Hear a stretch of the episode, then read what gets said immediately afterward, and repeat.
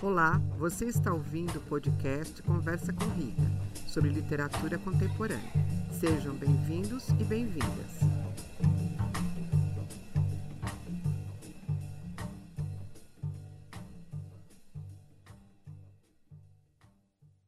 Esse episódio é sobre o livro Sobre os Ossos dos Mortos, de Olga Tokarczuk, traduzido por Olga Bajinska Shinsato, pela editora Todavia, em 2019 e tem 252 páginas. Meu convidado é o Eduardo Eulálio Pereira, que vai conversar com vocês depois que eu comentar as impressões que tive desse excelente livro. A Olga Tokarczuk Tokarczuk nasceu em 1962 na Polônia e ganhou o Prêmio Nobel de Literatura em 2018. Suas obras já ganharam as principais distinções de seu país e prêmios de tradução na língua inglesa. Seus livros foram editados na França, Itália, Espanha e Alemanha. Sobre os Ossos dos Mortos, virou filme em 2017 com o título Pocote, que foi traduzido para Rastros e ganhou um prêmio no Festival de Berlim. Olga sabe o que faz e faz muito bem. Eu tenho que fazer um parênteses aqui, porque este livro foi sugestão de um grande amigo que fiz em Dom Pedrito, cidade do interior do Rio Grande do Sul, o doutor Luiz Fernando Brum. Ele é um especialista em Dostoiévski e será meu convidado no próximo episódio. O que eu acho sempre interessante é que muitas vezes você vai até os livros, mas algumas vezes os livros chegam em você, que é justamente o caso desse livro sobre os ossos dos mortos. Foi uma sugestão do Dr. Brum, eu adorei o livro e o meu clube de leitura gostou bastante também e deu uma excelente discussão. Para finalizar essa obra, o jornal The Guardian selecionou este livro como um dos 100 melhores livros do século eu concordo plenamente com essa escolha. Além do título, né, que me chamou bastante atenção sobre os ossos dos mortos, quando eu comecei a leitura, eu percebi que cada capítulo dele tem uma epígrafe. E achei isso muito interessante, porque geralmente o livro tem uma epígrafe só, mas esse tem uma epígrafe em cada capítulo. Eu fui atrás das referências, né, dessas epígrafes e descobri que elas são do grande poeta William Blake. Mas o leitor não precisa se dar esse trabalho. Na página 253, está a, a referência dessas epígrafes. E como eu, eu, gostei bastante delas e achei bastante é, inusitada essa epígrafe em cada capítulo, eu selecionei algumas para ler para vocês. Meus ouvintes sabem que eu sempre gosto que o livro fale por ele. Então, a primeira epígrafe que eu escolhi está na página 38. Eu vou ler aqui para vocês essa epígrafe, que é, está no capítulo chamado Luz Perpétua. Então, a epígrafe diz assim: Tudo que nasceu para morrer precisa ser devorado pela terra. Aí pulamos para a página 93, outra epígrafe que eu gostei bastante. O capítulo se chama Discurso para um Poodle. A epígrafe é: Um cavalo maltratado no caminho clama ao céu pedindo sangue humano. Depois eu também escolhi a da página 151. O capítulo se chama O Canto dos Morcegos. E a epígrafe é a seguinte: Um ser vivo engaiolado deixa o céu inteiro irado. E por último, eu escolhi da página 168. Todas elas têm, mas foram as que eu escolhi. E o capítulo se chama Chupa-Cabra. O cão do pedinte e o gato da viúva, alimente-os e tu engordarás. Então, aqui foram as epígrafes que eu escolhi para ler para os ouvintes deste instigante livro da Olga. Os bons livros fazem com que nos conheçamos melhor. Eles também questionam os valores ideológicos da sociedade. Outros permitem que tenhamos experiências transformadoras. Como leitora desse romance, foi exatamente assim que me senti nos meus 60 anos de idade. Entrei na personagem, experimentei sensações, lugares, pensamentos diferentes e também alguns semelhantes aos meus. O romance é narrado em primeira pessoa e essa narradora personagem é uma mulher velha, complexa, mas sábia, inteligente e interessante. O pano de fundo da obra, o cenário onde se passa a história, é totalmente diferente do nosso. Daí a experiência como leitora, de imaginar o lugar tão inóspito e tão diferente do nosso país tropical. O frio excessivo convida à solidão e faz a gente filosofar sobre a vida e sua finitude. A nossa personagem chamou muito a minha atenção já no primeiro parágrafo do livro na página 7. O capítulo se chama E Agora Prestem Atenção. Com a minha idade e nas minhas condições atuais, deveria sempre lavar bem os pés antes de dormir caso uma ambulância precise vir me buscar à noite. Lendo esse primeiro parágrafo aí do primeiro capítulo, eu refleti que temos que pensar sobre dormir sempre com os pés limpos. Né? A gente tem que dormir em ordem, né? Caso uma ambulância é, venha nos resgatar. Os Ossos dos Mortos é um romance policial, mas é um romance policial com dose de filosofia, epígrafes de William Blake, com certo humor até. Além de tudo isso, os temas tratados na obra são totalmente pertinentes ao nosso tempo e a todos nós. É da nossa responsabilidade o que está acontecendo com o planeta. Somos responsáveis pelo mar, pelos rios, pelas matas, florestas, pelos animais, enfim, por toda a flora e fauna do planeta seus desertos e oceanos. Somos responsáveis porque somos parte de tudo isso. Somos parte do planeta. O livro também fala do envelhecimento, da solidão e da loucura e de assassinatos. É um romance policial, sim, mas é um romance policial extremamente atípico. A narradora tenta nos fazer acreditar que os animais estão se vingando e matando aqueles homens. Então, aqui, e para encerrar a minha fala e passar a palavra ao meu convidado, eu vou ler um trecho que começa na página 31 e vai até um pedaço da página 32. Abre aspas, né? Quando chegamos a uma certa idade, Precisamos entender que as pessoas sempre ficarão irritadas conosco. Antes, nunca tinha percebido a existência ou significado de gestos, como acenar com a cabeça rapidamente, desviar o olhar, repetir sim, sim, feito um relógio, ou checar as horas, ou esfregar o nariz. Mas agora entendo muito bem que esse teatro todo só quer expressar uma simples frase: Dá um tempo, sua velha. Às vezes fico pensando se um jovem bonitão ou uma morena curvilínea seriam tratados da mesma forma se dissessem as mesmas coisas que eu. Provavelmente ele esperava que eu me levantasse e saísse da sala, mas eu tinha mais uma coisa igualmente importante para reportar a ele e foi obrigado a sentar outra vez. Esse homem tranca a cadela dele o dia inteiro no galpão. O lugar não é aquecido, ela uiva de frio. Será que a polícia podia resolver isso tirando a cadela dele e o punindo devidamente? Ele me encarou por um momento em silêncio, e o traço que eu tinha lhe atribuído no começo, o chamando de desprezo, se manifestou em seu rosto de uma maneira muito nítida. Os cantos de sua boca se inclinaram e os lábios fizeram um leve biquinho. Também podia ser que ele se esforçasse esforçava para controlar essa expressão facial. Encobriu-a com um sorriso impassível e revelou seus grandes dentes amarelados pelo cigarro. Minha senhora, não é um caso para a polícia. Um cachorro é só um cachorro. Um vilarejo é só um vilarejo. O que a senhora esperava? Os cães são mantidos em canis e acorrentados. Estou apenas informando à polícia que um homem está fazendo maldades. A quem devo me dirigir, então, se não à polícia?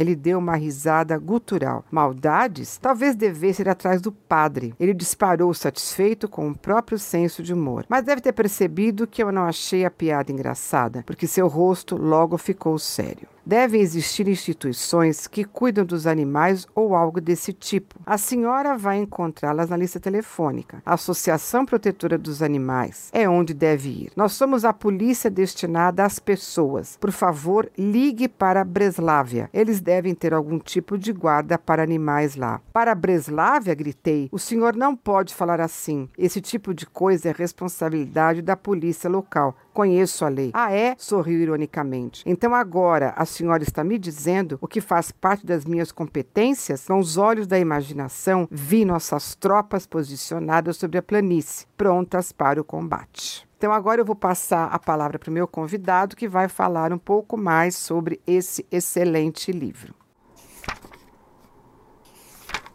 Boa noite, eu sou Eduardo Eulálio, eu fui aluno da professora Rita é, no curso de Letras, eu fiz a graduação presencial que durou três anos e depois eu fiz mais um ano, ou seja, uma pós-lato senso, sobre gramática e estudo do texto. Ambos os cursos foram muito proveitosos. E, finalmente eu consegui ingressar na educação sou professor na rede municipal de Pirapora do Bom Jesus. Assim como a professora Rita falou sobre essa obra, sobre os ossos dos mortos, que veio até a professora, é, esse livro também chegou até mim. Eu ia passar batido por ele, apesar de saber que foi uma obra que agradou muitos leitores brasileiros, depois da autora ser laureada pelo Prêmio Nobel.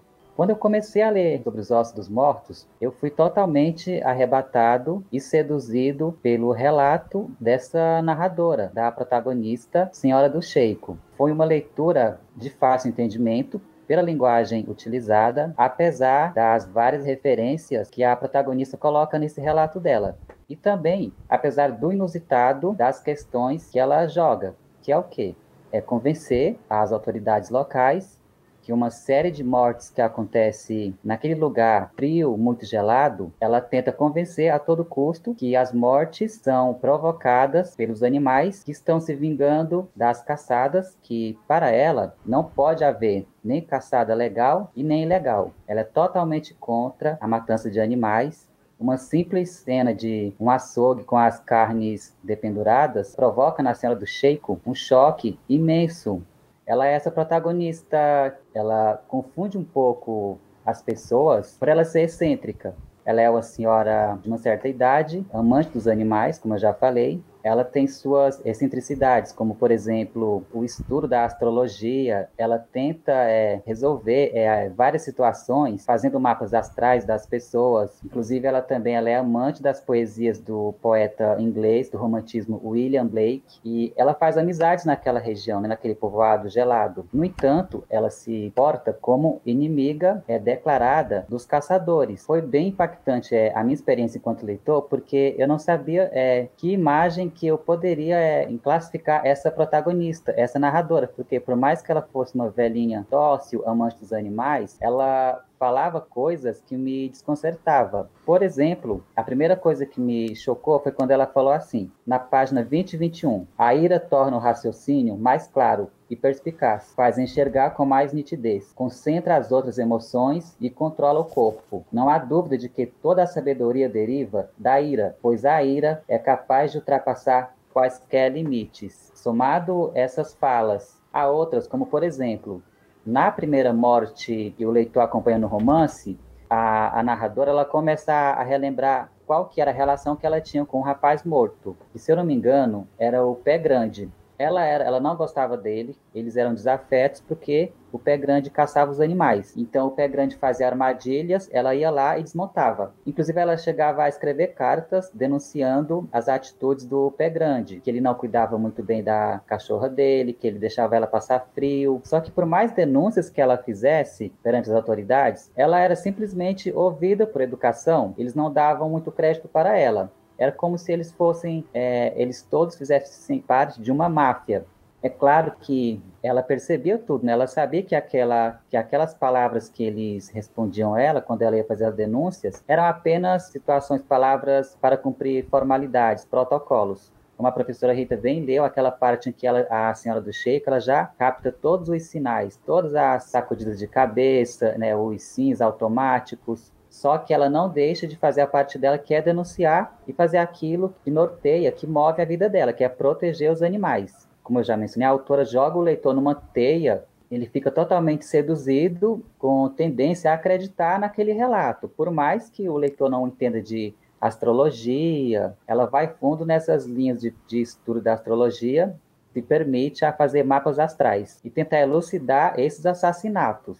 Só que ao mesmo tempo que ela faz isso, que ela tenta é, convencer as autoridades sobre o que, que provoca essas mortes, ela tem algumas atitudes, algumas características dela que desconcertam as pessoas. Por exemplo, a mania, a implicância com os nomes, com os nomes próprios. Ela não vê nenhum sentido nos nomes que as pessoas recebem, inclusive no próprio nome dela. Ela acha aquele nome horrível. É, inclusive, sobre essa questão dos nomes, ela fala o seguinte na página 24: Infelizmente, não consegui escolher nenhum nome decente para mim mesma.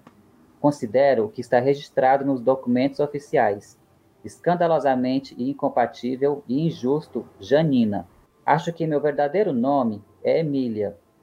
Ô Joana, às vezes penso que podia ser algo parecido com Catarina, ou Belona, ou Medeia. Quando eu li essas passagens, eu, eu fiquei um pouco é, confuso e chegando a duvidar da índole da, da narradora. Como que ela pode ser essa senhora tão afetuosa para com os animais, com a rede de amigos dela, né? Que ela tem um amigo que foi um jovem aluno dela. Os dois estudam os poemas de Blake. Ela também faz amizade com uma professora que ela chama ela de acinzentada. Ela tem realmente essa mania de apelidar as pessoas. Apelidos esdrúxulos, o esquisito, o capa negra, o pé grande, a acinzentada, e quando ela fala que ela não gosta do nome dela, que o nome que provavelmente iria combinar com ela seria Medeia. É, eu conheci é, a tragédia grega, né, que foi essa personagem vingativa, que cometeu aquela vingança terrível. O outro nome, Catarina, eu não cheguei a pesquisar, mas uma referência que chegou, que veio à minha mente foi a Catarina da Megera Domada. Não sei se pode ser. Já Belona, eu fui pesquisar na mitologia romana, é a deusa da guerra. Então eu pensei, mas por que que essa protagonista é, se identifica com esses mitos, com esses personagens? Então é muita controvérsia, mas que é justamente essa controvérsia que instiga o leitor a devorar a obra, né? Porque a premissa só já é instigante, né? Porque o leitor quer saber o que que está por trás dessas mortes. Ainda mais com essa situação, com essa narradora formulando essa hipótese de que tudo não passa de uma vingança dos animais, das corças, e sem falar nas epígrafes do livro, né? A concatenação dos relatos com as epígrafes, com as referências, demonstra que é um trabalho de tessitura textual muito bem feita, porque ela vai falar sobre astrologia. Só que já na epígrafe ela sempre fala em céu. Por exemplo, um cavalo maltratado no caminho clama ao céu pedindo sangue humano. Ou seja, pelo que a gente sabe de astrologia, os astros, Mercúrio, Mercúrio está na casa 7, os astros ficam no espaço, no céu. Então ela sempre traz essa referência. E outro detalhe também das epígrafes são os animais. Na epígrafe que eu li, da página 93, ela cita o cavalo, um cavalo maltratado no caminho.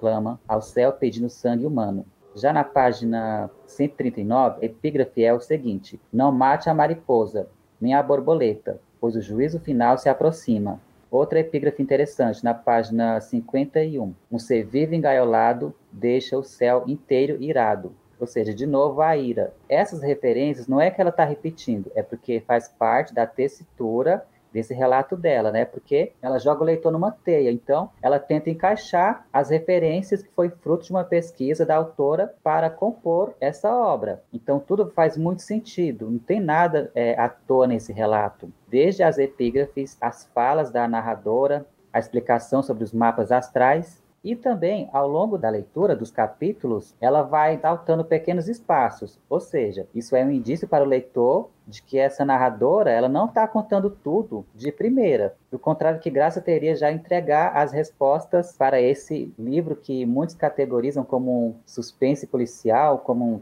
é, um thriller ecológico, devido à temática ser a busca pela proteção dos animais. É, foi uma leitura totalmente proveitosa para mim e eu pretendo reler e até procurar outras obras dessa autora de no... sobrenome difícil para, para me pronunciar, Olga Tokarczuk, uma leitura que eu recomendo mesmo. Muito obrigada pelas suas impressões, foram excelentes. Eu concordo com você, tá? a gente vai montando esse quebra-cabeça, mas nada aí está sobrando, nada está faltando. Conforme a gente vai ganhando essa leitura, a gente vai compreendendo o que realmente está acontecendo, né? Quem realmente está matando esses caçadores. O fim também é bastante surpreendente. Quem escutar aqui esse episódio, corra lá para ler o livro, tá certo? Então, muito obrigada pela sua participação e pela sua colocação. E até um próximo encontro. Eu que agradeço. Boa noite. Obrigada. Boa noite.